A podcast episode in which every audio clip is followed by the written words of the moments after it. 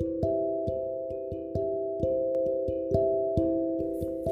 Padre, te pedimos que vivamos de una manera sobria, prudente, sin afán, que nuestros pensamientos sean los tuyos, segunda de Timoteo 4:5, que seamos conscientes de lo que somos, que nos expongamos a la palabra donde el gozo se cumpla en nosotros, Juan 15:11, que la paz sea permanente, que nuestro corazón sea guardado, Proverbios 4:23, que caminemos en lo sobrenatural, que nuestro hablar sea de gratitud, victoria y gozo, que permanezcamos llenos del Espíritu Santo, que adoremos en todo tiempo, Efesios 1.6, que entendamos el nuevo pacto, que no tengamos mezclas, Tito 2.1. Padre, hoy queremos mirar en la perfecta ley, la de la libertad, Santiago 1.25. La Biblia cuando la leemos enfocándonos nos enseña principios y nos revela a Cristo, y nosotros enseñamos acerca de Jesucristo y su poder, Romanos 1.16.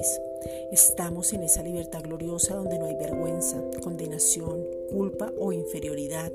Podemos mirar en la ley del amor, Romanos 13:10, en el amor perfecto que es Cristo, donde el temor huye.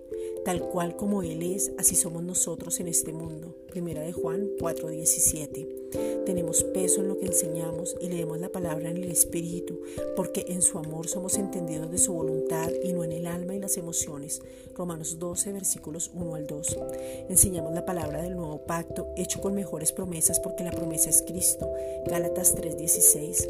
Podemos perseverar en lo que ya ha sido establecido, no olvidarnos de lo que ya ha sido revelado para cada uno, sino manifestarlo a otros, entendiendo el cuerpo de Cristo. Efesios 4:12. Ser hacedores de la palabra. Santiago 1:22. Que tengamos revelación de que no hay ninguna condenación para los que están en Cristo Jesús.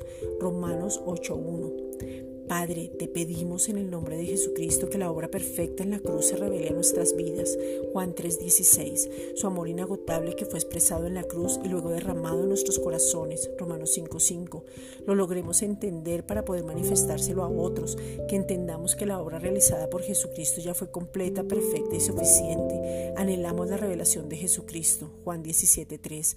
Para entrar al reposo donde el miedo, la duda, el fracaso y la tristeza no nos pertenecen somos verdaderamente libres.